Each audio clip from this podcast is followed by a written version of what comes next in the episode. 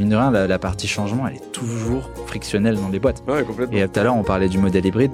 C'est super simple de créer une boîte hybride quand tu la crées hybride. Ouais. Ce qui est super dur, c'est de de, passer d'une boîte qui est hyper tradie Mm. à une boîte full remote ou une boîte Mm. hybride. C'est là qui est complexe parce qu'en fait, tu as embauché des gens Mm. qui ont eu un attachement à un mode de fonctionnement et une culture d'entreprise qui va évoluer dans le temps. Et forcément, si on fait évoluer ça, il y a des gens qui vont être en, en distension, en dissonance avec euh, ce nouveau modèle. Quoi. Et du coup, comment est-ce que sûr. tu gères ça?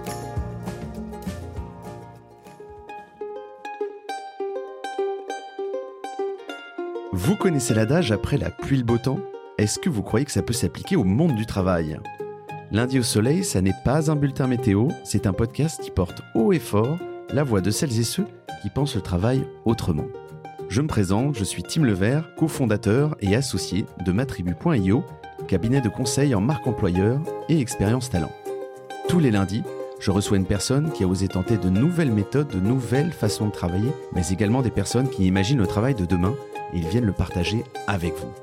Alors de quoi l'avenir du travail sera-t-il fait? Vous le saurez en écoutant le podcast. Je suis Tim Levert et lundi au soleil, c'est une chose qu'on aura, je vous le garantis. Bonne écoute Bienvenue dans le podcast Lundi au Soleil, nouvel épisode. Aujourd'hui, j'ai le plaisir de recevoir Maxime Cousin, le PDG et CEO de Au Sol. Salut Maxime. Enchanté, merci beaucoup de l'accueil. Ah bah écoute, c'est un plaisir de te recevoir. Alors juste en deux mots avant de rentrer dans le détail, Au Sol, ce sont des produits qui fournissent entre autres de l'énergie pour bosser d'un peu partout. C'est bien plus large que ça. euh, Non, mais c'est- très bien, c'est très bien dit, c'est très bien dit. Euh, mais on va y revenir dessus. Euh, et d'ailleurs, ça sera un des sujets du jour, de bosser un peu n'importe où. On va voir ça dans deux minutes. Comment vas-tu, Maxime? Est-ce que tu as passé un bon week-end? Écoute, ça va très bien. J'ai passé un très bon week-end chaud avec la canicule parisienne, mais un très bon week-end. Et euh, c'est très sympa de se retrouver euh, dans ce morning en plus, qui est, qui est assez incroyable. Je l'avais jamais vu, donc euh, parfait. Et Merci ouais, pour le l'accueil. bureau est très cool, euh, entièrement vitré et finalement on n'a pas si chaud ici, donc c'est cool. Euh, alors merci de nous, nous de venir nous voir dans le podcast. Je pense que ça va être un super épisode. Il va changer un peu des, des, des épisodes qu'on a l'habitude de voir. Euh, bien sûr, on va parler de ta boîte de haut sol qui effectivement euh, apporte un, un élan un peu différent, en tout cas euh, potentiellement dans la dans le quotidien des, des collaborateurs mais aussi parce que euh, on va parler d'expériences très concrètes, d'expériences terrain et de nomadisme qui sont notamment vécues par toi. Euh, et ça, je trouve ça intéressant.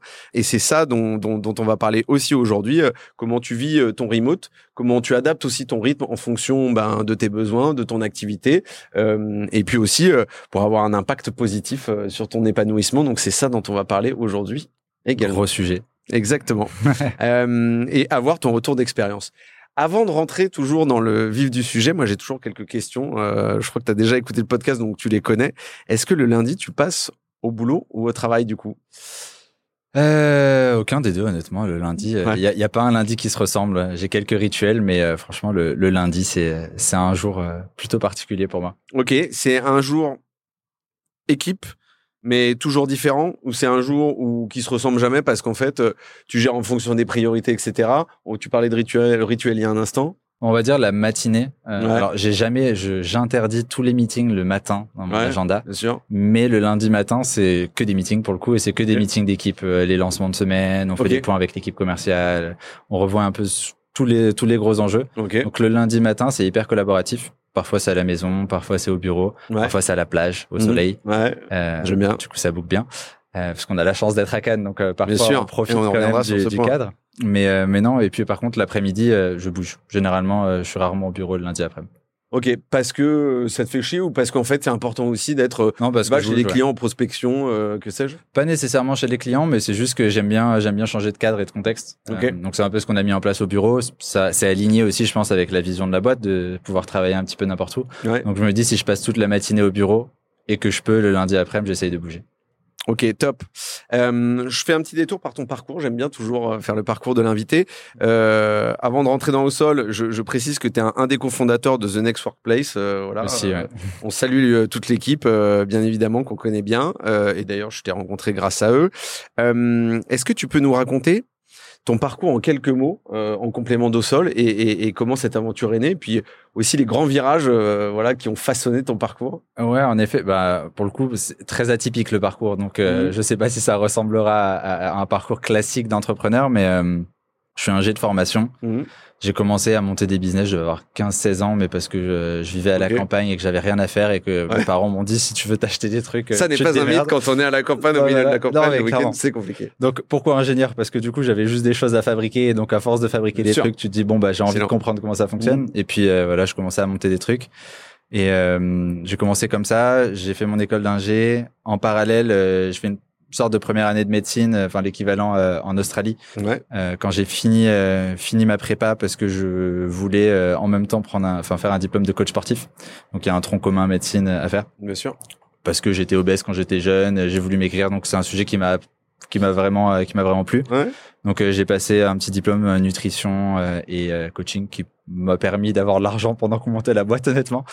Euh, et Oui, puis, tu puis pensais voilà, pas quoi. faire carrière euh, là-dedans. Pas du tout, non. Bah, en fait, je pensais que faire carrière dans rien en particulier. J'avais pas de vocation. Mhm. En plus, quand tu sors d'école d'ingé, il y a un peu ce truc de dans ta tête, tu peux n'être que ingénieur. Donc, Ouais. t'as- on t'a Ouais. vraiment Oui, formaté à te ouais, dire tu seras ingénieur. C'est très tracé. Exactement. Et donc du coup voilà, j'ai fait comme ça. Et puis euh, en parallèle, je fais un double dis- un double diplôme aux Pays-Bas avec une Mhm. école de business. Puis après dans le sud de la France, juste pour avoir le complément et me dire j'ai fait un truc un peu global et je comprends. Et parce que j'avais l'opportunité. Puis après, il y a tout de suite eu euh, la boîte qui est arrivée un petit peu euh, sur des phases différentes. Donc euh, initialement, j'ai rencontré donc mes deux associés Idriss et Enrique en tant que stagiaire dans l'entreprise. Euh, eux, au moment où ils montaient un projet, donc j'avais vu une fiche de- poste passer, ils cherchaient un stagiaire, ingénieur. Et l'idée, moi, je voulais partir en mission humanitaire, les deux aussi. Et globalement, ils voulaient utiliser des technologies de satellite, de nanosat, Pour sur Terre pour Mm. faire des générateurs Mm. solaires pour l'ONG. Et donc, du coup, moi, j'ai un peu forcé, je dois avouer. Et euh, je leur ai dit, bah, écoutez, les gars, euh, moi, je vais vous coûter peanuts, mais euh, le sujet m'intéresse. Et puis, on a tous les trois envie de faire un truc moi, quoi. viens, on- moi je suis stagiaire. Au pire, je vous coûte rien. Ça sera, ça sera juste une histoire, quoi. Euh, et donc, on a commencé comme ça. Et on a commencé à bosser ensemble. On a, enfin, j'ai fait mes six mois de stage. À la suite des six mois de stage, ils m'ont dit bon, bah, viens, on continue ensemble. Et puis, on s'est associés. Et puis après, euh, on a déployé pas mal de techno pour créer des générateurs, etc. pour, pour l'ONG. Ça a bien marché pendant trois ans, je dirais.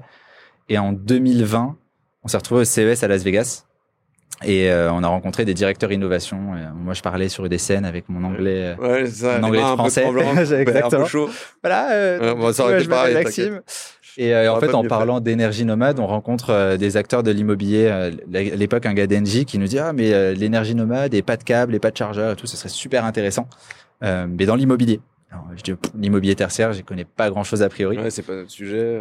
Et c'était un peu un moment pivot dans l'entreprise. Donc à ce moment-là, euh, un de mes associés m'avait proposé de reprendre la direction de la boîte. Moi, j'étais le plus jeune, un peu complexe de l'imposteur. J'étais arrivé stagiaire, je savais pas trop ce que j'avais à faire là. Mais euh, donc on voyait comment est-ce qu'on faisait évoluer les choses. Et en fait, on est rentré en France. J'ai euh, contacté toutes les boîtes du CAC 40. Euh, Petit message LinkedIn. Hello, je m'appelle Max. J'y connais rien du tout à l'immobilier et aux environnements de travail. Mais on m'a dit que ça serait bien de supprimer les câbles. Même pas, on m'a dit que ça serait bien de supprimer les câbles.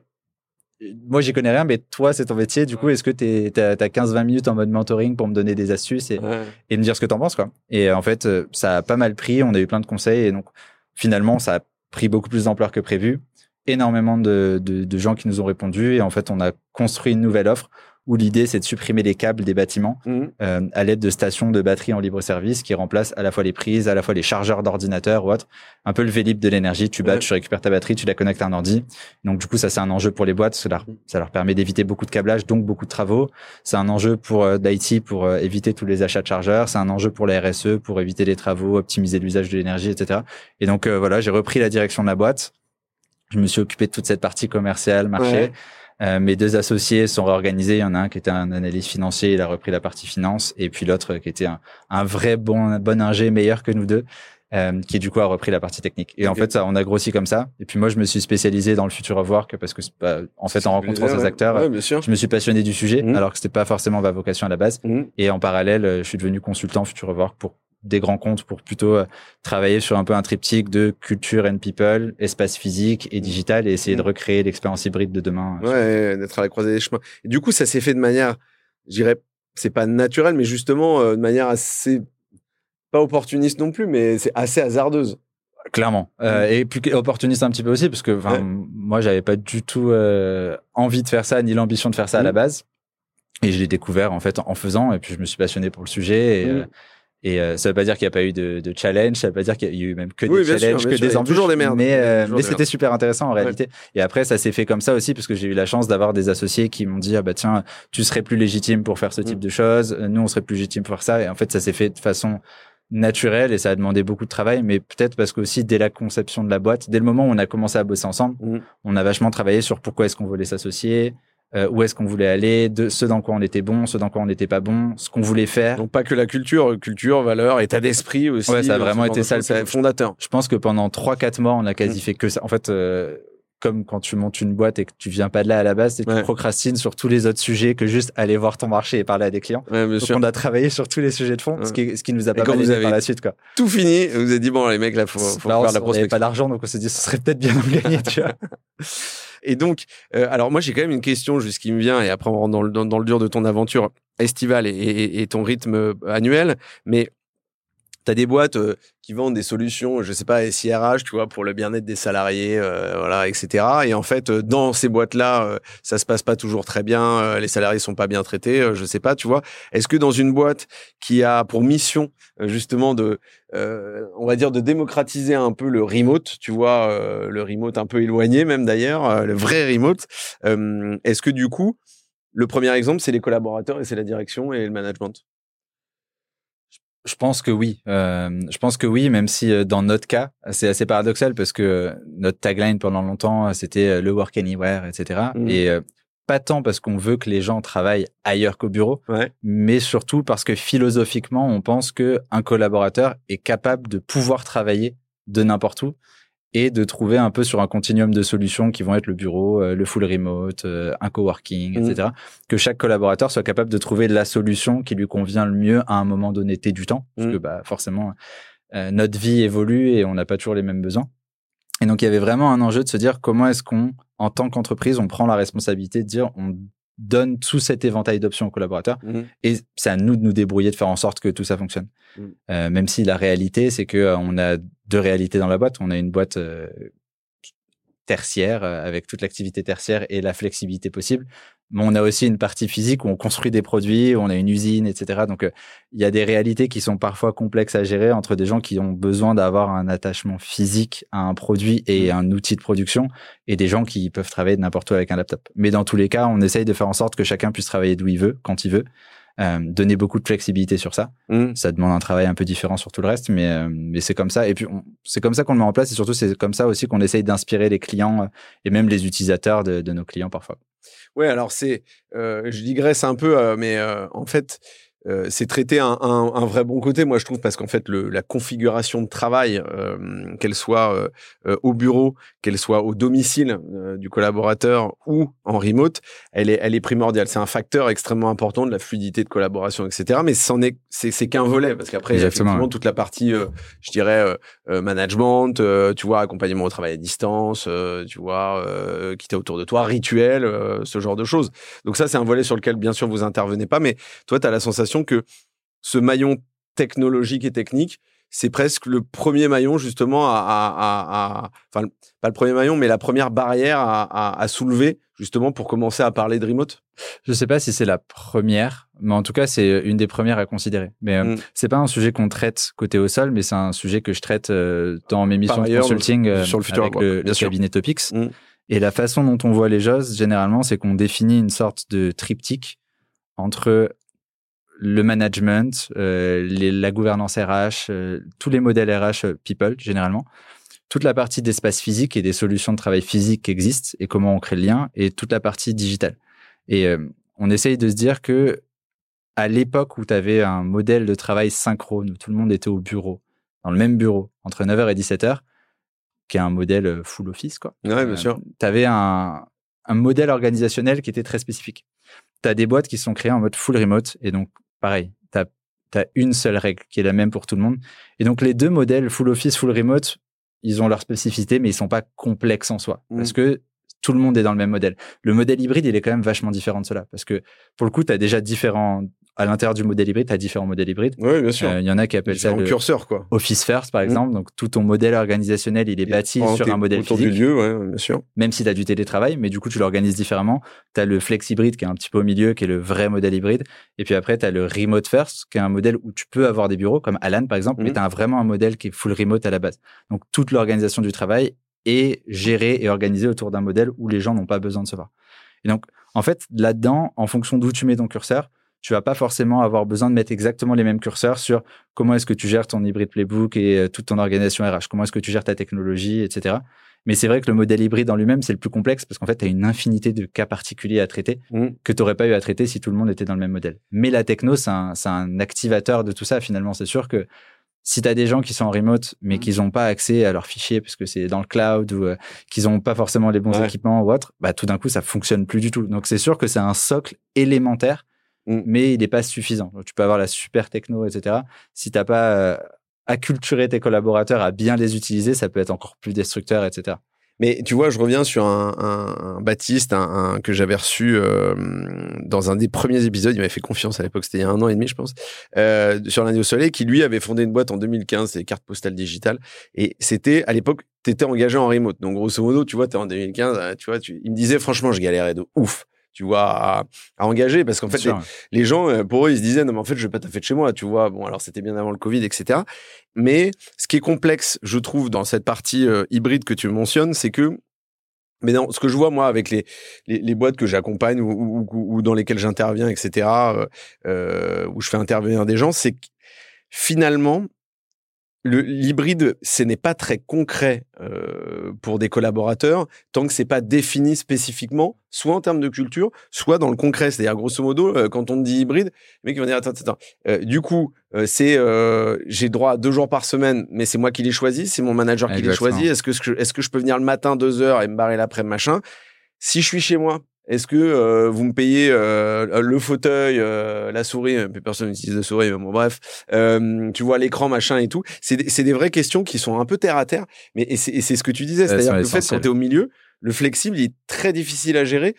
Et, et après, t'es vite à euh, genre la- la- les, les 3-4 règles qui se terminent en fait en genre la charte du télétravail, du machin, du travail hybride et tout, et tu te retrouves avec un paquet qui a un bottin de, de, de 100 pages quoi. Bah, c'est ça c'est vraiment ça qui est, qui est super complexe, c'est Mhm. que dans l'hybride, tu dois vraiment anticiper énormément de choses, et Mhm. c'est pour ça que ce qu'ils appellent le hybride playbook, qui est un peu le Ouais. le, le saint graal et le manuel Ouais. de comment est-ce qu'on se comporte et comment est-ce qu'on Mhm. fonctionne en hybride. Au plus tu vas te rapprocher euh, d'un modèle qui est éloigné du modèle traditionnel, qui va être tout le monde au bureau et de façon Mhm. synchrone, au plus ce playbook il va faire foi, il va être important, il va être complet parce qu'il va prendre en compte toutes les interactions hein, entre les gens, entre les équipes. Euh, qu'est-ce qui est de la décision de l'équipe, qu'est-ce qui est de la décision de l'entreprise, Mhm. qu'est-ce qui est de la décision du collaborateur?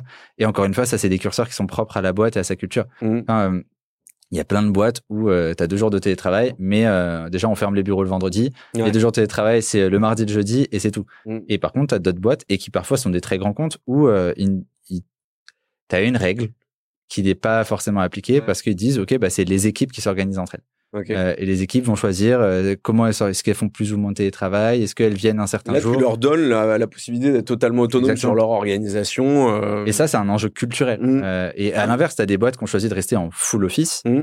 Hermès, par exemple, pas de télétravail, Mm. mais qui vont te le justifier par une raison culturelle. Tu vois. Hermès, il justifie ça par le fait que chez Hermès, euh, la production de valeur vient des petites mains dans les ateliers qui ne peuvent pas Qui- créer en télétravail. Donc, par souci d'équité, personne n'est en télétravail. Ouais, alors ça, pour moi, ça, ça, c'est. Alors j'aime beaucoup Hermès, hein, etc. Alors, je suis pas forcément très client, mais euh, mais. Moi non plus, mais euh, Euh, et puis en plus, il y a forcément une part de, de narration là-dedans. Bien et sûr. De, Mais, mais si euh, veux, euh, intéressant. Moi, j'ai accompagné récemment une boîte où, effectivement, eux, ils font des produits industriels, ce qui est un peu ton cas, tu vois. Donc, ils font des produits qui sont, alors, en, en l'occurrence, c'est pas technologique, c'est plutôt sur une partie euh, parfumerie cosmétique. Et donc, je suis avec des collaborateurs qui me disent, ouais, mais en fait, euh, moi, je fais les, je fais, je fais les 2-8, euh, tu vois, machin. Donc, je suis obligé, en fait, on arrive le matin à 6 du, on part à 15 heures, etc. Eux, eux, le télétravail, ça n'existe pas. Et euh, on a vu la discussion avec Midi Berada d'Agronutrice. Le fait que euh, il y ait une inégalité entre certains collaborateurs face à justement à la possibilité de travailler en remote, ça, tu pourras jamais vraiment y pallier. Sauf que la question, c'est qu'est-ce que j'offre en, en- pas forcément en contrepartie. Ça avait fait hurler un client à qui j'avais dit ça, faut offrir quelque chose en contrepartie. Contrepartie, il m'a dit putain, contrepartie, euh, mais contrepartie de quoi? Je dis mais c'est deux jobs différents. Donc oui, il faut trouver un équilibre. Il y a un équilibre où, tu proposes autre chose sur de la formation, du temps libre, je sais pas, tu vois. Euh, ça, je pense que c'est important. Je reviens juste sur un sur, un point que voilà que que, que, je voulais évoquer. Euh, au sol, vous vous êtes euh, alors vous n'êtes pas à Paris. Euh, moi, j'en avais un peu ras le cul d'avoir des boîtes qui étaient à Paris, tu vois, d'être auto-centré sur Paris. Et j'ai fait un peu le Canada, j'ai eu d'autres boîtes en France, etc. Mais du coup, tu étais toi la boîte en, particulier est à Cannes, mais pas que. J'aime beaucoup. Mon père a, a, grandi à Cannes, donc j'ai trouvé ça très cool. Et on me dit aussi dans l'oreillette que il y a une partie qui est à Orléans aussi, je crois. Ouais, en effet. Bah, en fait, on, on a créé la boîte à Cannes parce qu'on venait de l'aérospatiale et que là-bas, il y a Thales, mmh. Space, qui est un gros satellitaire. Et donc, on a eu l'occasion, euh, grâce à la ville de Cannes, qui nous a pas mal soutenu euh, pour monter la boîte là-bas, mmh. d'avoir des, super bureaux. Encore merci à eux d'ailleurs. Mais ça fait un moment qu'on leur dit, allez, on va bientôt prendre autre chose plus grand, etc. Mais on a commencé à faire grossir la boîte là-bas quand on a fait ce pivot mmh. et qu'on a séparé l'activité spatiale euh, et ONG, qu'on a toujours, mais on l'a juste séparé. On a gardé cette empreinte canoise. Et euh, bah forcément, en grossissant, on a commencé à avoir des, beaucoup de clients parisiens. Donc, on a ouvert une antenne à Paris dans un cowork. Mmh. Et, euh, et puis récemment, Orléans, parce qu'il bah, y a un gros pool technique là-bas, industriel. Donc, euh, on s'est dit qu'on allait faire une chaîne d'industrialisation là-bas. En mars, on va probablement ouvrir quelque chose aux Pays-Bas, parce qu'il y a pas mal de clients hollandais qui commencent à arriver aussi. Donc, et que moi, ça me tenterait bien d'aller vivre aux Pays-Bas quelques mois. Donc, on s'est dit, bon, bah, go aux Pays-Bas. En fait, l'idée, c'est aussi qu'on se dit, on fait des team building tous les trois mois. Pour le coup, on met pas mal de budget là-dessus parce qu'on part du principe qu'à partir du moment où on a plus d'une implantation et que les équipes, elles ont besoin de se voir, d'échanger what, on ritualise beaucoup ces moments ensemble. Et donc, euh, du coup, il y a moins de problèmes à avoir des petits pôles éclatés un peu partout tant qu'on se retrouve. Donc, euh, tu vois, il y a de l'activité commerciale sur les Pays-Bas, bah, go, euh, on ouvre quelque chose à Amsterdam. Si quelqu'un, même dans les collaborateurs, on leur donne l'opportunité, on dit, bah, tiens, t'as envie d'y aller, go. Mm. Il y a quelques semaines, il y a une collaboratrice qui nous parle du fait que, pour des raisons personnelles, elle a besoin de, de, de déménager. Ouais. Elle a un visa qui traîne pour euh, aller au Canada, par exemple. Et euh, je lui dis, bah, tente, c'est ça, exactement. Tente, euh, on te fait confiance. si ça marche pas, on verra comment on, on, gère la chose. Mais a priori, il n'y a pas de raison que ça marche pas. Et si toi, c'est ton enjeu de vie d'aller mmh. au Canada et tu as 28 ans, 30 ans, c'est parti. Ça peut pas que ta boîte elle soit bloquante non plus. Quoi. Donc, mmh. si tu es plus heureuse, euh, tu crées euh, probablement peut-être il y, a un truc qui se créera au Canada, bah forcément tu seras aussi plus productif pour l'entreprise, tu seras plus à l'aise pour partager avec tes collaborateurs. Enfin, et au final, tout, tout le monde y gagne quoi. Hmm. Ça demandera juste un cas particulier de plus à traiter parce que tu as des horaires asynchrones à gérer, mais c'est pas hmm. grave. Euh, D'ailleurs, c'est toi qui en parlais euh, dans, dans, un post LinkedIn que tu faisais euh, euh sur Atlassian, effectivement, où tu avais cette notion de changement de politique, work from home, où tu avais ce, ce rôle de qu'ils ont développé alors moi, je suis pas fanat euh, des nouveaux rôles, euh, forcément, de tous les rôles qui se développent dans le future of work. Hein, euh, voilà, il y a le, alors il y a le work placement manager, le facility manager. Là, c'était le work futuriste. Donc grosso modo, le rôle de cette personne qu'ils ont tenté, c'était de se dire, voilà, qu'est-ce que, quelles sont les possibilités du collaborateur de demain en, en termes, je dirais, d'environnement de travail au sens large, à tous les niveaux. Ouais. Et, et, je crois que euh, et du coup, ce qui était intéressant, c'est euh, si j'en crois ton poste, mais je, je crois que ça s'appuyait sur des bonnes données, c'était qu'ils avaient fait appel, entre autres, euh, effectivement, à une étude à, à, des experts qui avaient qui, qui étaient à Harvard, entre autres, etc., pour mettre ce poste en place, pour en dessiner les contours, les responsabilités. Et, et grosso modo, ils ont effectivement déployé ce, ce, ce rôle-là, ce qui a permis sur les les 18 premiers mois d'avoir sur à peu près 10 000 et quelques employés près de 300 personnes, ce qui paraît pas énorme sur le papier, mais qui l'est quand même hein, sur 18 mois, qui sont partis vivre à l'étranger, en fait, ailleurs, en continuant à bosser pour la boîte. Donc c'est euh, euh, comme quoi quand tu le, quand, quand je dirais quand, quand c'est euh, inscrit dans ta culture, c'est toujours ce sujet de la culture et que tu pousses effectivement à se dire, bah, en fait, il y a de l'opportunité, l'opportunité, ça se prend, ça se provoque aussi. C'est un peu ton rôle, c'est c'est ce que toi aussi tu fais. Tu penses que c'est très important de, de voilà de continuer à pousser les gens justement à essayer d'aller travailler ailleurs, tout simplement tout le monde ne sera pas d'accord avec moi, mais euh, je considère que aujourd'hui, le rôle d'une entreprise doit aussi d'être accompagné, d'accompagner ses collaborateurs dans euh, leur chemin de vie et de leur donner la possibilité d'explorer d'autres choses. Mmh. Euh, donc soit on est très open, on dit aux gens bon bah allez-y. Ça peut être dans la tête, dans le poste, mais ça peut être géographiquement aussi. Quoi. Exactement. Et je mmh. pense qu'il n'y a pas de meilleur moyen d'explorer d'autres choses mmh. que Alors, soit on change de job et dans ce cas-là, on part, on met tout à plat ou autre. Ouais. Mais ce qui, pour beaucoup de gens, est freinant. Mmh. Parce que bah, C'est de partir à poil, quoi. C'est ça. Puis, t'as- des fois, tu as des enfants, tu pas Ouais, forcément la possibilité d'eux. Mmh. Euh, mais je pense que si ton entreprise te donne l'opportunité de, de changer de pays ou autre, et que tu sais que tu vas assurer Mm. un salaire, tu sais que tu vas être dans un job euh, qui te plaît, euh, avec des collaborateurs qui te plaisent ou autre, déjà, c'est un poids mais, énorme que tu enlèves dans le choix de la décision de te dire, et si j'avais pu? Et moi, je revois des discussions avec mes parents euh, ou mes grands-parents qui me disent, mais euh, en fait, c'est incroyable à ton âge ce que tu peux faire, etc. Nous, à notre époque, on pouvait pas ça. On passait 20 ans dans une boîte. Toujours faire attention à ce genre de remarques. mais, euh, Mais je trouvais ça super intéressant, oui, tu vois, oui, le oui. fait de dire, bah voilà, c'était beaucoup plus Ouais. compliqué de sûr. dire, euh, tu peux travailler d'ailleurs. Mm. Moi, si je voulais changer de pays ou même télétravailler de quelque part, je Ouais, ça pouvais juste pas. tu vois. Bien sûr. Et, euh, et donc, en fait, j'aime bien cette idée de dire aussi, bah, ton entreprise, elle peut être un vecteur facilitateur, on va dire, de Mm. dire, OK, ben, dans quel contexte j'ai envie de travailler et quel est le mode de vie que je vais avoir, euh, comment je vais organiser mes journées, etc. Mm. Et c'est là où je trouve intéressant la transformation qu'on a en ce moment, c'est d'aller chercher un peu de flexibilité dans où est-ce que tu peux travailler, dans comment est-ce que tu aménages tes horaires.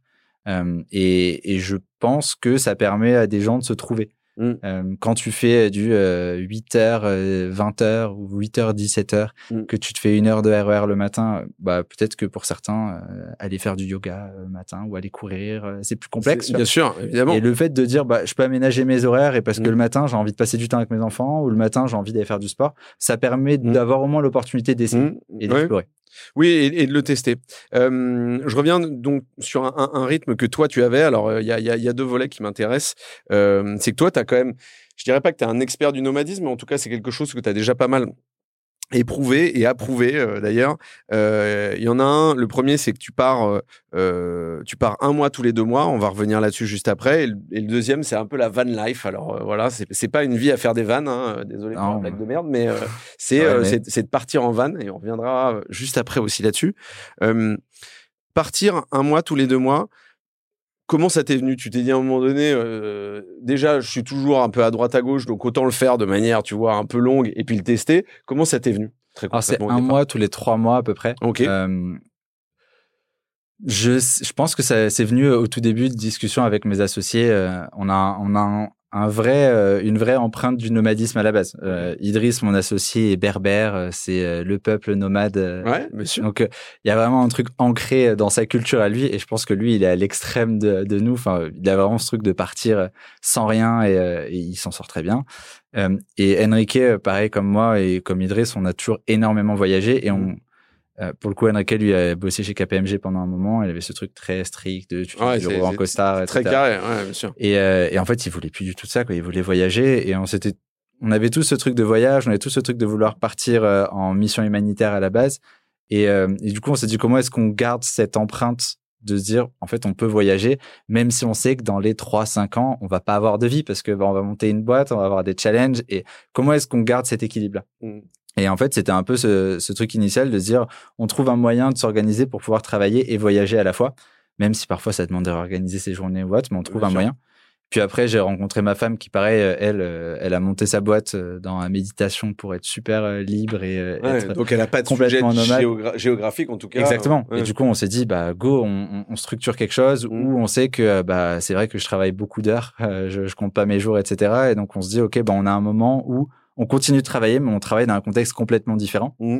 Et le fait de travailler dans un, contexte com- un contexte complètement différent fait que on, on réfléchit différemment, on revient, on est ressourcé, même si on a beaucoup travaillé et parfois on a fait même des plus longues journées, Mhm. mais on s'organise. Donc, euh, l'histoire du van et euh, de partir régulièrement, ça c'est quand même euh, imbriqué.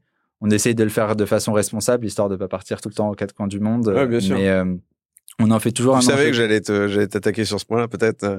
Non, mais, mais c'est un enjeu pour nous aussi. En fait, on s'est déjà fait la réflexion au Mhm. tout début. Tu vois, au tout début, on voulait partir parce qu'on a aussi ce truc de vouloir explorer. Et on Ouais. s'est dit, bon, bah, comment est-ce qu'on trouve un moyen un peu plus, euh, un peu plus sain de le faire?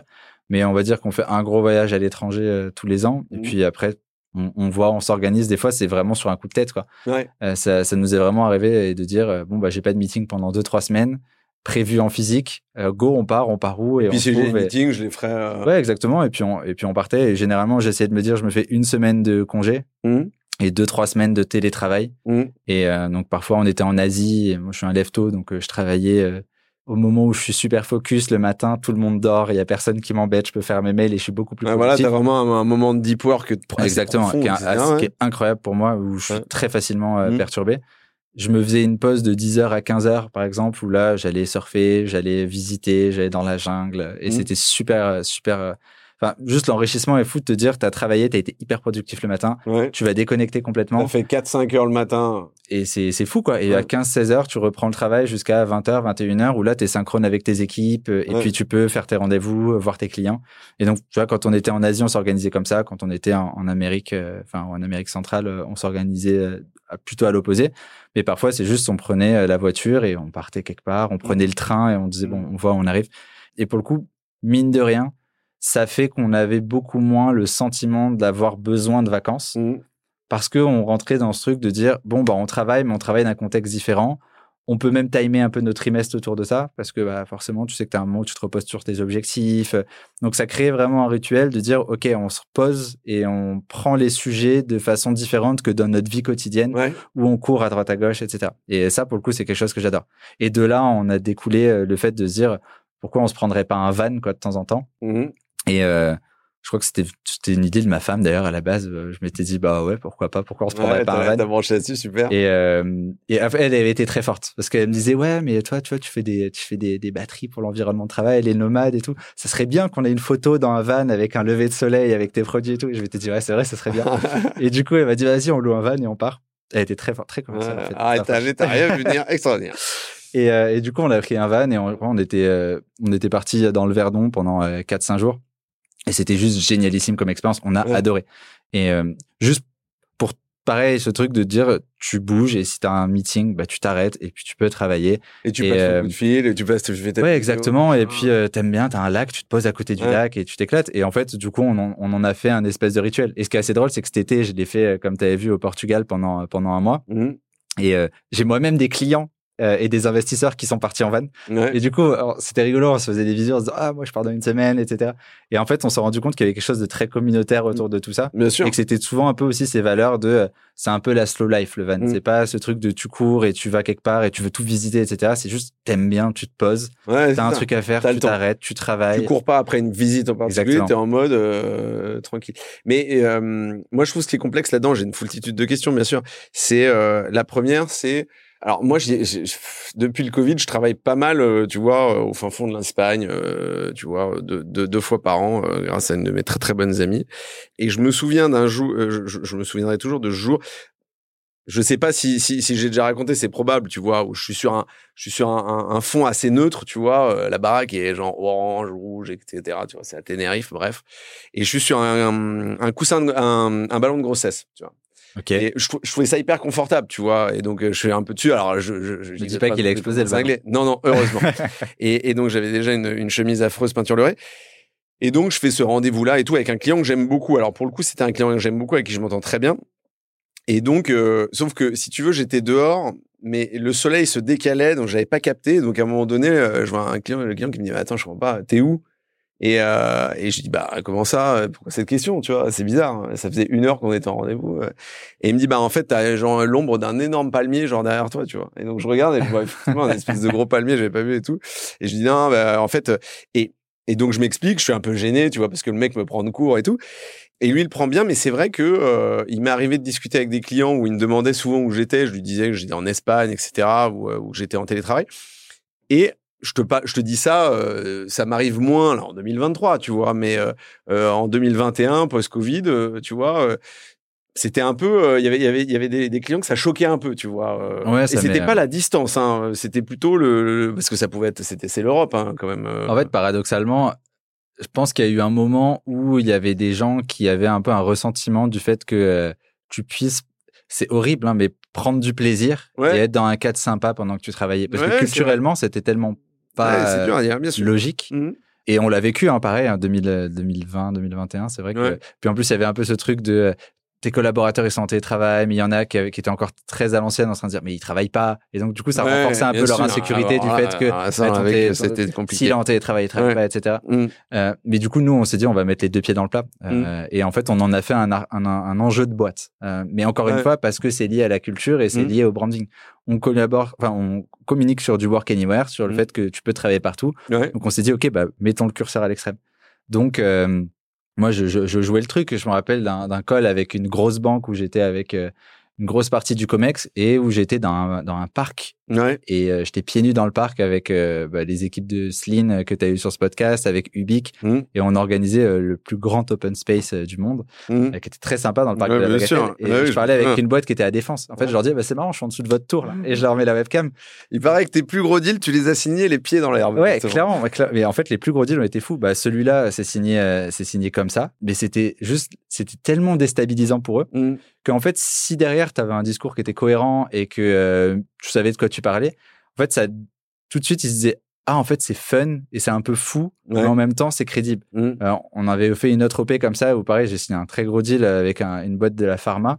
Et ça s'est fait, on avait organisé un espèce d'open space en haut d'une montagne. Et on était tous dans la neige, on avait mis des souviens, bureaux, etc. Euh, la levée de fonds, on l'a fait. euh, bah, J'étais en voyage. En fait, j'avais prévu un voyage avec, avec ma femme à ce moment-là. Les choses ont fait que la levée de fonds, ça a accéléré un peu par rapport au moment où on devait la Mhm. faire. Et hein, je me suis dit, est-ce que j'annule mon voyage? Et ça fait, euh, ça fait un moment que je lui promets qu'on va se prendre une vraie semaine off. Mm, mm. Ah, donc Et en vous pouvez fait, pas j'ai dit- décommander, compliqué. J'ai dit bah non, on va faire la levée de fonds à, à Bali. Et je me suis dit bon bah tiens, vu qu'on peut communiquer sur euh, le Work Anywhere, on était sur, même, on n'était même pas à Bali, on était dans le sud de l'Indonésie.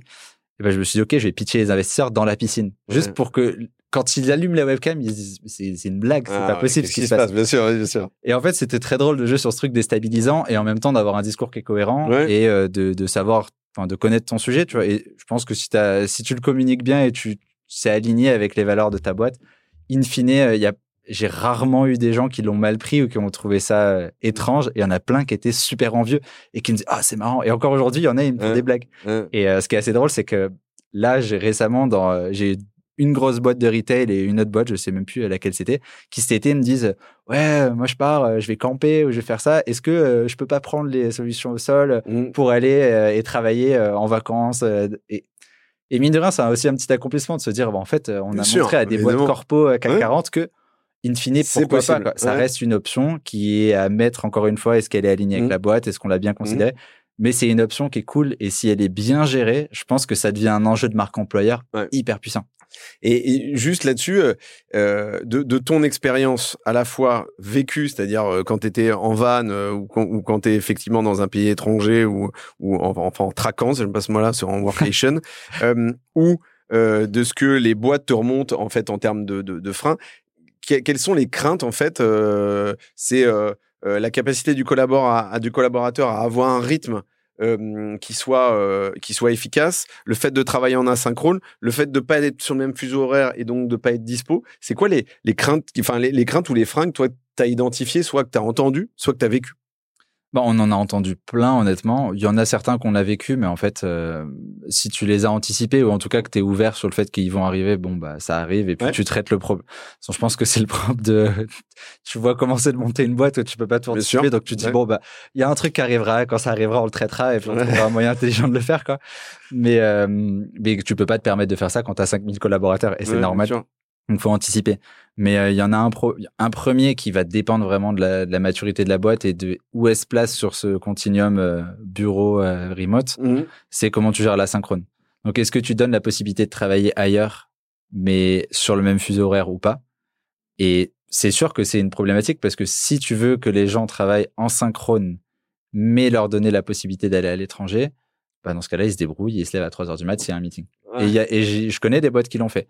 Il y a d'autres boîtes qui ont trouvé une autre Ah, solution, c'est de dire, euh, bah, on autorise le télétravail à l'étranger, Mhm. mais dans un, comment dire, un, un, un intervalle de plus ou moins trois heures de décalage horaire. Oui, c'est ça. Ce Donc, qui oui, fait ce que, que il y a une partie de la journée où tout le monde est là, Mhm. c'est ce que faisait Ocaran que j'avais reçu dans le podcast où grosso modo ils faisaient 3 3 et 3 heures après, 3 heures avant, 3 heures après, c'est plutôt correct. Ça, ça marche bien. Ouais. Ça permet au moins voilà, de dire on a un moment de temps fort où Mhm. toute l'équipe est là. Mhm. Euh, et ça, ça marche pour des entreprises qui ont encore cette culture du synchrone. Sur des entreprises qui ont la culture de la synchrone, c'est vraiment un non, c'est un non-problème. Mhm. Après, ça va aussi dépendre des équipes. Si tu as besoin de shipper, si tu as besoin d'être en présence client, c'est plus complexe aussi. Ouais. Mais il y a des entreprises que j'ai rencontrées qui euh, ont profité de cette opportunité-là pour aller travailler un peu plus ces sujets internationaux et se Mhm. dire, ah ben en fait, on a une, on a une permanence 24 heures sur 24, par exemple, euh, avec euh, quelqu'un un peu sur tous les points du globe. Mm. Donc, ouais, la première, on va dire la première peur, c'est cette gestion de, euh, de l'asynchrone et euh, de, de la distance.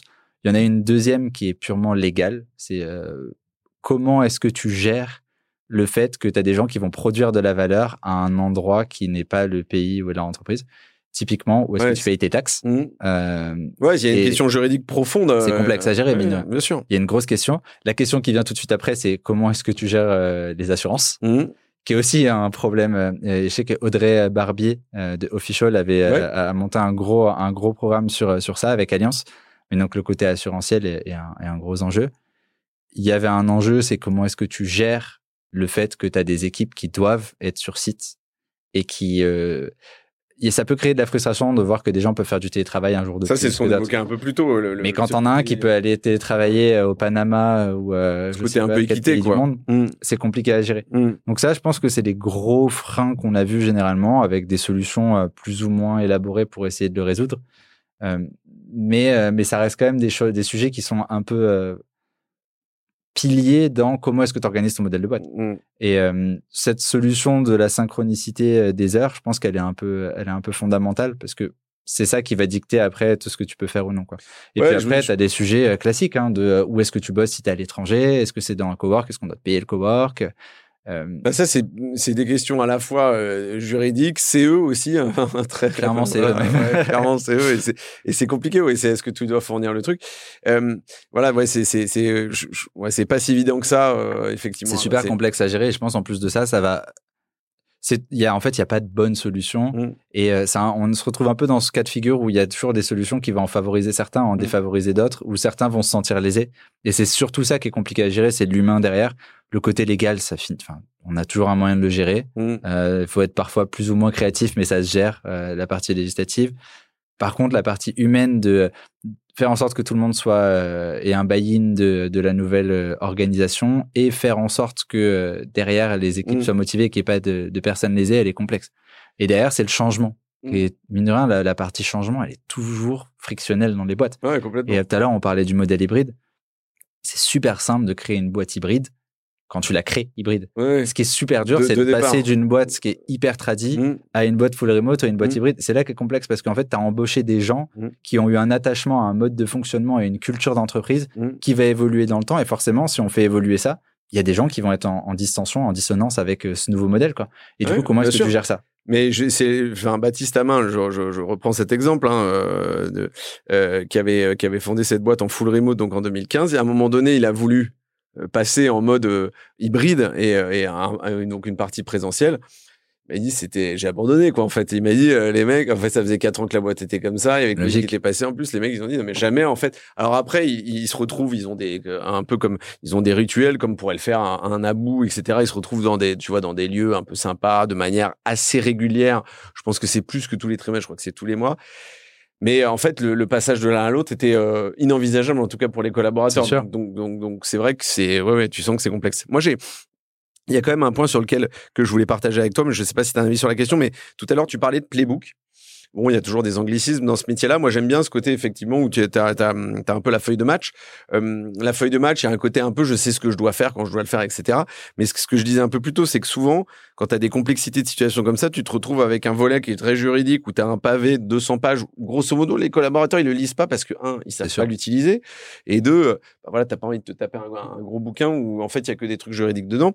Donc, cette notion de de, de playbook, c'est quoi? C'est l'idée, c'est d'avoir un digest, quelque chose de très euh, très euh, didacticiel, très facile à utiliser, en disant ok, grosso modo, ma situation c'est ça, je sais ce que je peux faire, euh, voilà, en une page et c'est réglé quoi. Bah, en fait, il y a, il y a plusieurs niveaux de lecture. Mm. Euh, je pense qu'il y a un playbook des équipes de direction Watt qui, lui, a cette couche juridique, Ouais. mais qui n'a vocation à ne pas être partagé aux collaborateurs. Ok. Et le playbook, ça doit être quelque chose qui est, qui est super simple à lire. Et déjà, quelque chose qu'on, dont, enfin, dont je parle souvent euh, dans des missions de conseil avec des grands comptes, c'est que le passage à l'hybride fait qu'il y a autant de cas particuliers euh, que de personnes. Mm. Et donc, tu peux plus forcément gouverner avec des règles, mais plutôt gouverner avec des principes. Et euh, je sais qu'Alan avait très bien fait ça, euh, Doctolib aussi de mémoire. Mais l'idée de se dire, on n'a plus des règles fixes et en fait, c'est ça donne ça et c'est quelque chose de très binaire. On a plutôt des principes, des grands principes. Et tu as des personnes qui sont un peu garantes de euh, la tenue de ces principes dans tous les contextes et toutes les actions d'entreprise. Déjà, c'est intéressant parce que du coup, tu peux avoir des cas particuliers qui sont pas traités, mais où tu vas avoir un guide de dire, OK, est-ce que c'est aligné ou pas? Et l'objectif de ce playbook-là, ça va être justement de reprendre comment est-ce qu'on travaille ensemble, qu'est-ce qu'on a le droit de faire, qu'est-ce qu'on n'a pas le droit de faire, pourquoi est-ce qu'on fait comme ça Pourquoi est-ce qu'on fait pas différemment Mm. Comment ça impacte les autres Et après, il y a pas mal de gestion des outils, de comment est-ce qu'on fait des meetings, des best practices, etc. Mais généralement, il y a vraiment ce truc de dire, euh, OK, ça doit être quelque chose qui est simple, qui est pas complexe à lire, où il n'y a Mm. pas des mots pour des mots, pour faire beau, etc. C'est vraiment ouais. quelque chose d'applicable et c'est surtout quelque chose où tu peux te retrouver. Mm. Et euh, j'ai adoré ça. Été tombé sur euh, une boîte aux États-Unis qui, euh, y a, c'est sûr d'ailleurs qu'il y a un business incroyable à créer avec ça, euh, qui avait créé euh, sur base de ChatGPT. Tu vois, en gros, ils avaient nourri à fond leur playbook, ils avaient Ouais. vachement développé, et ils avaient créé un petit bot interne pour le collaborateur qui était de se dire, ok, bah, J'ai une question. euh, comment est-ce que je gère ça? Ouais. Comment est-ce que je traite ce cas-là? Mm. Et ça permettait, sur Mm. base du- de ce Mm. contenu-là, de se dire, OK, bah, la meilleure façon de se comporter à ce moment-là, c'est ça. Ou alors, tiens, parle-en à tel manager, etc. Et j'avais adoré l'idée de se dire, en fait, as un petit guide parce que ce playbook-là, il est juste fait pour mieux travailler ensemble et éviter les grosses problématiques de, euh, t'as tout le monde qui est en visio avec euh, son micro Mm. allumé, etc., qui est un cas hyper particulier, Ouais. mais qui arrive très souvent sûr, bah, bien sûr. à euh, comment est-ce Mm. qu'on fait, euh, comment est-ce qu'on se retrouve, à quel moment, comment est-ce qu'on s'organise en tant qu'équipe. Mm. Et donc, tu as vraiment des trucs très high level, des, pr- des grands principes de base, et tu as comment est-ce que ça se transpose dans des activités du quotidien. Et en fait, ça redevient un peu un enjeu de culture. Et tout à l'heure, je parlais d'Alan. J'avais adoré, euh, dans, c'était même le culture playbook de Alan, où il parlait de leadership principles. Ouais. Et l'idée, c'était de se dire, OK, bah, on n'a pas juste euh, une grande valeur, etc. C'est, on a un leadership principle et comment est-ce qu'il s'applique au quotidien dans plein de choses et comment ne surtout pas l'appliquer, quelles sont les mal utilisations. Et en fait, presque, il développait beaucoup plus les mal utilisations, les mauvaises compréhensions de ce Ouais. principe-là. Bien sûr. Et en fait, bah, le fait d'avoir traité les gros cas qu'il ne faut pas faire permettait de donner au global les gens, la- la- aux gens. Ouais, la bonne direction et leur interprétation. Ouais. Exactement. Euh, et, et, et juste, moi, il y, a y une question qui, qui, enfin, qui, qui me taraude depuis tout à l'heure, c'est, tu parlais de, de sectionner sa journée, euh, tu vois, en, mo- en mode traquance, où effectivement, toi, tu bossais le matin, puis après, tu allais visiter, puis après le soir, euh, etc., tu rebossais. Euh, Est-ce que tu, enfin, moi, j'ai la sensation que ce rythme-là, le rythme de la, de la journée euh, très euh, déséquencée ou séquencée, je sais pas, en tout cas très fractionnée, Mhm. euh, il est pas pour tout le monde. En fait, j'ai, en fait, on parlait d'individualité. Enfin, je- trouve que le télétravail se vit dans le collectif, mais il se vit aussi beaucoup, beaucoup, beaucoup, beaucoup. Enfin, le, le modèle hybride dans l'individualisme et l'individualité de chaque collaborateur. Et donc, du coup, ça, je, je, je dirais que c'est euh, c'est quoi? C'est est-ce que c'est pour des profils qui sont très rigoureux, très organisés, euh, très responsables, très autonomes? Euh, c'est- C'est c'est- c'est quoi comme typologie de profil? je- en fait, je sais même pas si euh, il y a une typologie de Ouais. profil particulière parce que j'ai des exemples complètement opposés. Enfin, dans, Ok. dans, dans ce Ouais, que non, tu viens de dire, non, mais j'aime bien j'ai des, réponse, j'ai j'aime des bien exemples des deux qui marchent bien, Ouais. mais euh, je pense que ça va peut-être être une combinaison de euh, typologie de mode de fonctionnement et de job. Par Mhm. exemple, j'en connais qui sont euh, commerciaux. Ouais. Et euh, profil type du com- des premiers commerciaux d'une boîte, c'est des entrepreneurs dans la boîte, quoi. Ouais, Et euh, qui détestent les guidelines, qui détestent le cadre, etc. parle, ça mais qui sont bons comme ça. Ouais, bien sûr. Et hyper désorganisés. Pas du tout de structure, etc. Genre, tu vas jamais leur dire tu remplis quelque chose dans la CRM. Euh, mais pourtant, c'est des gens qui euh, sont hyper efficaces dans ce modèle-là. Mm. Pourquoi? Parce que leur job fait qu'ils ont la possibilité d'être de, de- désorganisés et de placer leur bloc un peu Mm. quand ils veulent. Mais en même temps, le fait d'avoir cette flexibilité-là le- les rend beaucoup plus productifs et les rend beaucoup plus heureux. Et à l'inverse, j'ai des gens qui sont maniaques de l'organisation et qui sont aussi hyper euh, heureux dans ce job-là, mais parce qu'ils ont réussi à s'organiser avec leur équipe autour Mm. et que derrière, ils ont organisé leur vie autour, enfin, ils ont organisé leur travail autour Ouais, de leur vie plutôt que leur vie autour du travail. Mm. tu vois.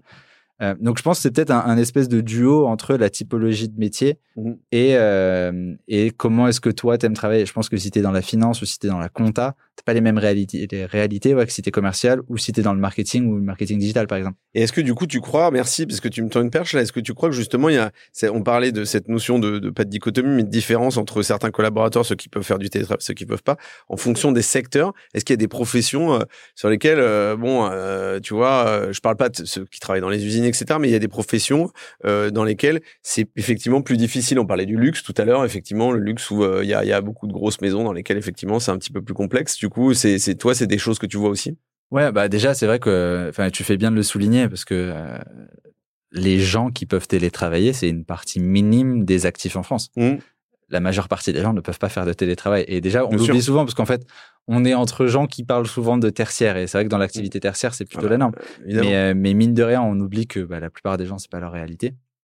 Et ce qui, des fois, dans des groupes, peut créer des problèmes. Hein. Je, je, parlais à des gens de chez Carrefour il n'y a pas si longtemps. Bah, en fait, la réalité entre les gens qui sont sur le terrain, euh, dans les magasins, et les gens qui sont au siège, des fois, ça crée des distensions. Euh, donc, c'est cool déjà que tu, tu, reviennes sur ce sujet. Après, je pense en effet que dans certaines industries, ça n'a pas la même image et il n'y a pas la même culture que dans d'autres. Mmh. Euh, c'est vrai que les boîtes du luxe, ils ont même pas la même sensibilité à comment on fait des bureaux. Mmh. Euh, je connais pas mal de boîtes du luxe chez qui parler de flex office. Euh, donc, euh, pour ceux qui connaissent pas, c'est-à-dire faire en sorte qu'il y ait moins de postes de travail que de gens. C'est à 100 personnes, tu as 80 postes de travail mmh. et il n'y a pas de poste à titrer parce que tu considères que les gens ont du télétravail, etc. Et euh, pour eux, le flex office, c'est un gros mot. Mmh. Euh, parce que culturellement, quand on est une boîte du luxe et qu'on a beaucoup d'argent, on doit avoir des locaux qui ont l'air d'être riches et on a plus de postes que de gens parce que mm. euh, on peut se le permettre. Et, que et puis il y a ce côté un peu territorial aussi où tu as envie de te poser à ton poste. Euh, les oui, et puis tu as, des réalités métiers, comme tu le dis. je, sais pas, par exemple, tu as des, euh, des équipes de commerciaux qui aiment bien être ensemble parce qu'ils mm. ont ce truc synchrone. Bah, c'est vrai que c'est super fort pour une équipe commerciale mm. d'avoir ce. tu te mets tout le monde autour d'une table et tu as un peu ce ce truc de tu challenges, il y en a un qui écoute un appel de quelqu'un, il apprend, etc pour certaines équipes-là, tu vois, la sensibilité au télétravail va pas être la même que quelqu'un qui est indépendant. Mm. Je sais que souvent, j'ai remarqué que des équipes finance dans les grands comptes avaient un modèle de travail un peu plus tradit, VS des équipes market, mm. euh, qui sont un peu plus euh, en veille de ce qui se fait, peut-être un peu plus jeunes ou autre. Donc, euh, je pense qu'il y a une réalité par métier qui, en partie, est liée aux réalités du métier une autre partie qui est liée aussi à la tranche d'âge, parce que tu as certains, mm. souvent dans le marketing, tu as des gens jeunes, etc. Mm. Donc, mm. euh, présente de se dire, eh ben, euh, aujourd'hui, euh, je vais tester autre chose, et je vois, je vois où la vie me mène, etc. Et tu as des gens, ça va les angoisser, de se dire, oh, putain, il y a quelqu'un qui est sur ma place aujourd'hui. Ah, bien sûr. Je vais devoir me mettre ailleurs. Et en fait, c'est vraiment, c'est c'est des gens qui ont même du mal à communiquer parce que pour eux, les réalités sont complètement opposées. Et c'est là aussi, oui, c'est sûr qu'il faut jouer. Et j'aime énormément ce que tu disais sur cette capacité à observer. Souvent, on a tendance à réduire le on demande aux gens. Mm. On demande aux gens qui ont clairement un filtre quand ils parlent parce qu'ils n'expriment pas exactement leurs besoins. Et il y a plein de gens qui se sont même jamais posé la question et qui, de façon interne, ne savent même pas ce dont ils mm. veulent. Et euh, j'avais rencontré le Head of Workplace euh, Europe de, ou Immobilier, je sais plus, Real Estate de euh, l'Agence spatiale européenne, et qui ont bossé, qui s'appelle Paul Cannock. Et c'est un ancien de, de, l'armée. Et en fait, il, il m'expliquait que euh, il voulait prendre la solution au sol, pas du tout pour les mêmes raisons que les autres clients. Il me disait, moi, mon enjeu, c'est pas euh, de. Enfin, j'ai clairement un enjeu de limiter les câbles, d'avoir du mobilier modulable, etc. Mais bon, ça, on va en prendre et c'est le sujet classique.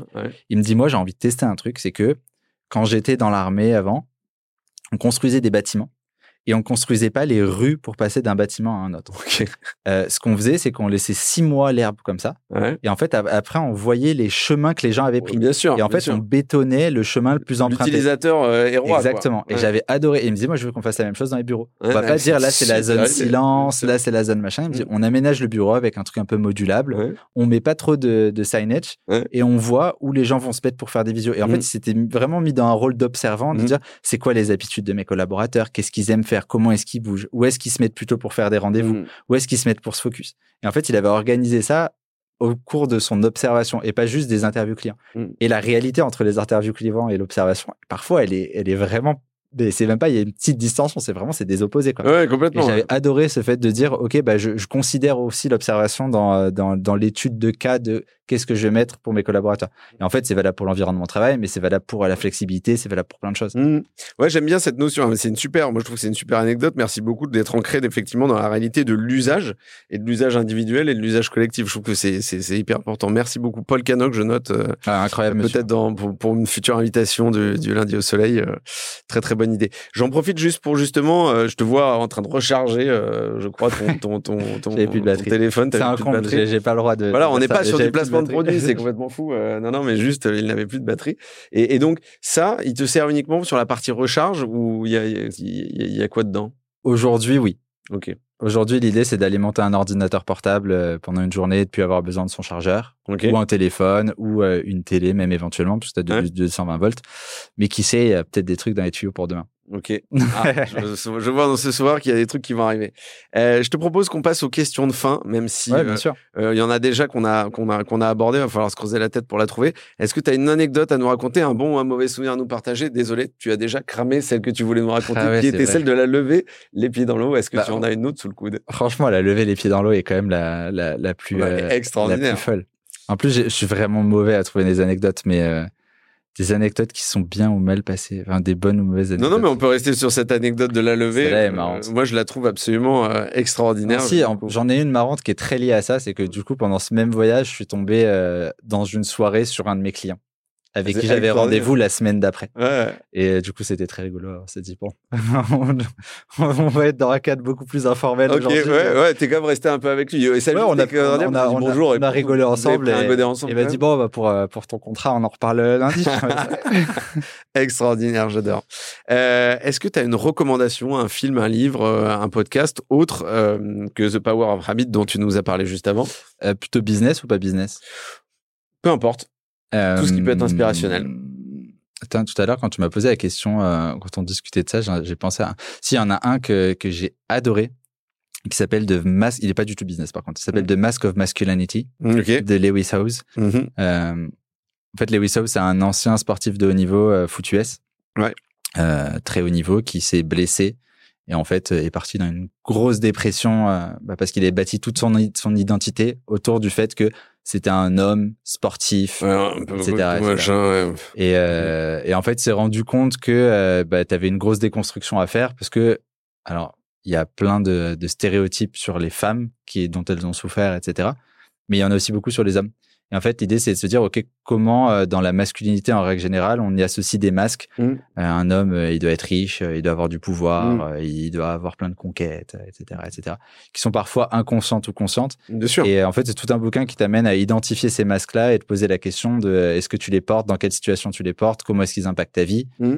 et c'est assez bien écrit parce que du coup, tu as toujours cette dualité dans l'écriture qui parle une, d'un côté de comment est-ce que toi tu l'identifies mm. et de l'autre si tu es la personne qui est dans la vie euh, si un proche euh, un frère une sœur une femme etc de cette personne là comment est-ce que tu peux le mettre sur la route de déconstruire ce masque là et de faire preuve de plus de vulnérabilité? Donc ça peut être euh, un bouquin d'introspection pour soi et puis aussi tout simplement de conseils pour un regard sur les autres. Les ouais, clairement. Moi, c'est un investisseur qui me l'avait conseillé. Très développement personnel au final. Ouais, ce bouquin-là, pas mal, mais j'avais vachement aimé le parcours de lecture. Mm. et puis sinon, en, bouquin business, moi, j'ai un bouquin qui m'a mis une claque, c'est Play Bigger, qui est un bouquin sur la, le catégorie design, qui est globalement l'idée de se dire que les boîtes qui ont vraiment super super performé dans la tech sont toujours des boîtes qui ont essayé de créer une nouvelle catégorie d'usage. Oui, bien sûr. Euh, donc euh, c'est pas un téléphone, c'est pas un smartphone, c'est un iPhone. Euh, c'est une expérience différente. C'est euh, du logiciel SaaS. Et en fait, généralement, tu avais un nom de catégorie qui était qui s'est qui s'est créé. Mmh. Par exemple, les e-bikes. Mmh. Tu vois, qui est vélo électrique. Et ce bouquin est juste génial. franchement, je le recommande à tous les gens qui sont entrepreneur, dans le marketing, dans le commercial, mmh. juste pour euh, le chemin de pensée où ça t'amène à, réfléchir à pas mal de choses de façon différente, mmh. même dans le développement d'un business. En fait, on se rend compte que tous les, ce qu'ils appellent des catégories King, ont eu un développement, non pas de produits, mais un développement tangentiel mmh. à, euh, aux gens qui constituent leur catégorie. Donc, par exemple, euh, ça peut être, tu crées un, un, abonnement de cinéma, par exemple, pour les cinéphiles. Bah, probablement que le produit d'après que tu ferais, c'est une réduction sur les passes de cinéma ou autre. En fait, bah plutôt tu vas innover sur ok, les gens qui composent ta catégorie, c'est quoi dont ils sont façonnés? Ouais. Et du coup, quand ils vont au cinéma, bah, ça peut être de la bouffe, ça peut être des bonbons, ça peut être Mm. plein de choses, des, t-shirts, Ok. des goodies, etc. Et c'était idem pour euh, Apple, par exemple, quand ils ont créé leur Bien sûr. catégorie de produits. Ouais, Et franchement, juste la, la- comment ils t'amènent à penser différemment ton Mhm. business et la trajectoire possible d'un business, j'avais trouvé ça vraiment fascinant. Et pour des product owners aussi, ça peut être pas mal. Incroyable. Ouais. Incroyable. Non, mais ce, ce bouquin est. Et puis, du coup, tu as, deux, trois suites de ça. Et tu as une grosse communauté qui s'est créée autour du livre. Euh, bah, D'ailleurs, euh, je sais que le, le patron de Comet Meetings euh, avait, avait adoré ce bouquin aussi, puisque Ouais. c'est ce qu'ils ont essayé de créer avec le co-meeting. Bien sûr, bien sûr. ouais. Et euh, consciemment ou inconsciemment, d'ailleurs, j'ai jamais posé la question. Mais ouais, en tout cas, vraiment, euh, vraiment super bouquin. Ok, merci pour cette recommandation. Super bouquin. Euh, je vais me, je, je vais m'y coller en tout cas. Tu me l'as bien vendu. Moi, je. je prendrai J'ai- euh, pas besoin de pourcentage, vu que je ne connais pas. mais- Euh, Maxime, en tout cas, merci beaucoup d'être venu partager toutes ces expériences. Bah, merci à toi. Euh, Je trouve que ça faisait euh, longtemps qu'on n'avait pas parlé de travail hybride. Je sais, c'est étrange dans un podcast sur le future of work, mais j'ai longtemps trouvé que le, euh, on parlait de- le, le télétravail était galvaudé, et je trouve que là, on a abordé une façon un peu différente euh, sur sur sur l'exhaustivité de, de ce qu'est euh, le travail hybride. Euh, donc, merci, très cool euh, d'avoir ton ressenti personnel et puis ton ressenti en tant que professionnel et expert du métier. Voilà, moi j'ai vraiment apprécié l'échange et je suis convaincu bien évidemment que les auditrices et les auditeurs auront, auront kiffé cet, cet épisode et, et les learnings euh, qu'ils vont en tirer. Bah, espérons, écoute. De toute façon, s'il y a un message euh, en filigrane de tout ce qu'on a vu, c'est qu'il n'y a pas de règle et qu'au final, il n'y a pas de bonne option ou de mauvaise option. Il y a juste celle qui est la mieux adaptée à un contexte, à une culture ou autre. Euh, et puis, bah, s'il y a des questions, euh, on peut se retrouver sur LinkedIn. Et puis, euh, au pire des cas, ça nous fera la revanche. On aura d'autres choses à discuter. Oui, alors c'est important pour ceux qui veulent en savoir plus ou qui ont tout simplement envie de s'inspirer. Moi, j'aime bien recommander le travail des autres aussi, euh, dont je m'inspire, ça m'arrive bien évidemment. Euh, je recommande de te suivre, hein, tout simplement, euh, Ouais, sur LinkedIn. euh, tu fais un weekly digest, euh, voilà, euh, sur Future Work, qui est hyper intéressant. euh, tu produis beaucoup de contenu et, et- et c'est vrai que c'est très, euh, en tout cas, moi, je trouve que c'est très inspirant. euh, voilà, on apprend plein de trucs, donc euh, je. Bah, c'est cool que, bah, c'est vrai que l'objectif, euh, moi, je me suis toujours vu en mode, euh, je fais la veille des autres. Euh, Ouais. l'objectif, c'est que mes clients, quand ils allument LinkedIn euh, le, le, le vendredi, ils se disent, ah, tiens, si je vais en Comex lundi, je pourrais parler de ce sujet que j'ai vu. euh, et c'est un, un peu l'objectif. Mhm. Donc, euh, si ça peut euh, créer des discussions ou des débats ou des échanges, c'est top. Non, mais c'est le cas. euh, Je digresse, mais j'ai j'ai discuté avec une de mes associées avec qui j'ai créé la fresque de la marque employeur et, et, et, euh, je lui disais euh, parce qu'on on travaille sur un accompagnement sur des, des écritures d'annonces de job pour pour des boîtes en ce moment et elle me dit moi j'ai lu 4 5 livres blancs. Je me dis mais rien que ça, tu vois, si tu as un digest des 4 5 livres C'est blancs, énorme. tu c'est pas que t'as pas les lire mais c'est juste tout le monde n'a pas le temps de lire 4 5 Tout le monde livres n'a pas le blancs temps et tout le tu monde ne les trouve même pas. En fait, euh, exactement, tout le monde les trouve pas je me rends compte que c'est surtout Et ça l'enjeu, c'est que tu as une pléthore d'informations, mais réussir Ouais. à trouver les informations, Mm. les lire, euh, les synthétiser et, euh, et les garder en tête. ah, c'est horrible. Et C'est- les garder en tête. Moi, c'est ça, parce que tu me fais lire une étude, il y a euh, 10 chiffres, euh, 25 learning, j'en garde deux, quoi. Si tu veux. Et, putain, Pareil, puis, rassure. et puis pas forcément les plus utiles, je sais pas, tu vois, pour trier, c'est compliqué. Et puis j'ai peut-être une approche égoïste aussi sur ce Weekly Digest, parce que le fait de le synthétiser Ouais. moi ça me fait retenir Ouais, les tu, choses. les, tu les gardes aussi, mais bien évidemment, t'inquiète. Euh, donc voilà, en tout cas, je recommande ce format, je le trouve très cool. Euh, Félicitations, moi je suis, je, Bah, je- tant je- mieux, je- écoute, je suis envieux d'un format comme ça. J'ai j'ai pas le, j'ai ni la rigueur, ni le temps, ni le, ni le, ni la force de, de, de faire ce format. Moi j'ai de la chance de- d'avoir des gens en interne qui m'aident à le faire. hein. Bien sûr, je, le relais, mais, euh, mais c'est Toujours pas moi qui fais le gros du travail, je te rassure. Euh, donc voilà, Maxime, merci beaucoup. Euh, on a hâte de suivre les aventures, euh, la suite des aventures de Haut Sol. On va regarder ça de près. Et puis j'espère qu'on se retrouve vite dans lundi au soleil pour d'autres sujets. Et ben retrouvons-nous au soleil alors. Ça marche. Très bonne semaine. Merci à toi. À plus. Lundi au soleil, c'est fini pour cette semaine. Merci d'avoir écouté cet épisode jusqu'à la fin. S'il vous a plu, n'hésitez pas à le partager à une personne qui a passé la journée sous la pluie. Et oui, ça nous arrive à tous. Vous pouvez vous abonner pour ne pas louper les prochaines sorties, ou encore mieux, laisser un avis sur la plateforme d'écoute que vous utilisez. Lundi au soleil, c'est une émission produite par matribu.io, un cabinet de conseil en marque employeur et expérience talent. Un grand merci à celles et ceux qui travaillent avec moi de près ou de loin pour rendre ce podcast possible. Et nous, on se retrouve lundi prochain. Bonne semaine